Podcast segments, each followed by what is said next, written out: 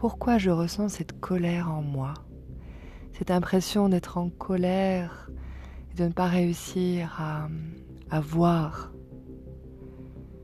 L'impression de ne pas être comprise, de ne pas être reconnue. Reconnais-tu la sorcière en toi?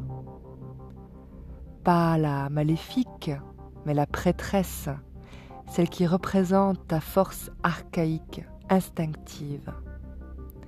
Sache que tant que tu n'entendras pas son message et que tu lutteras à chaque fois qu'elle se présentera pour t'offrir des prises de conscience, ton feu intérieur, ta confiance en toi disparaîtra.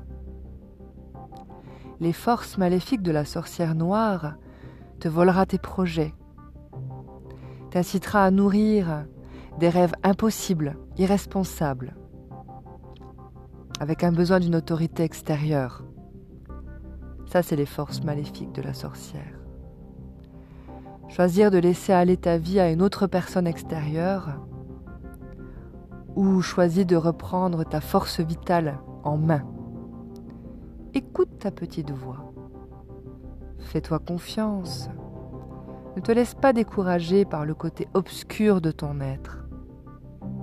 La faute ne vient jamais de l'extérieur. Nous sommes créateurs de nos actes, de nos vies, de nos situations, des personnes qui accompagnent notre vie. Ce sont nos choix, nos décisions. Personne l'a décidé à ta place. Redeviens responsable.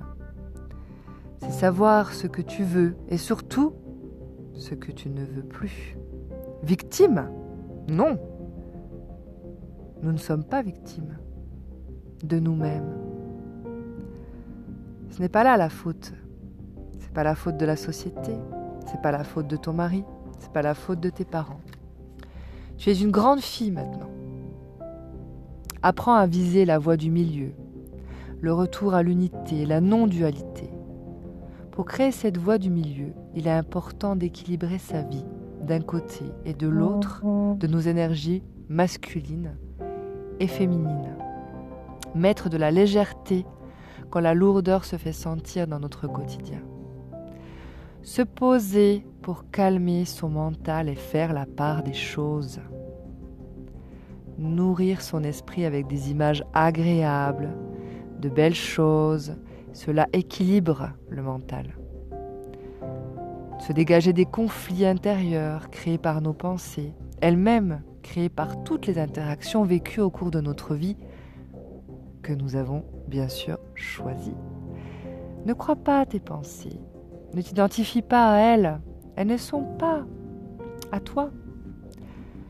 C'est juste le moi personnalisé par ton ego. Pose-toi les questions suivantes. Mais qui suis-je? Suis-je mon corps? Suis-je mon histoire? Suis-je cette émotion?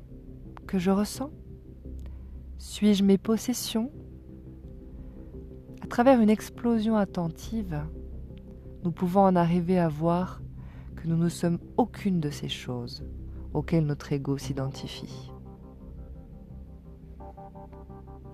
Je te laisse répondre à toutes ces questions, à laisser mûrir en toi la réflexion.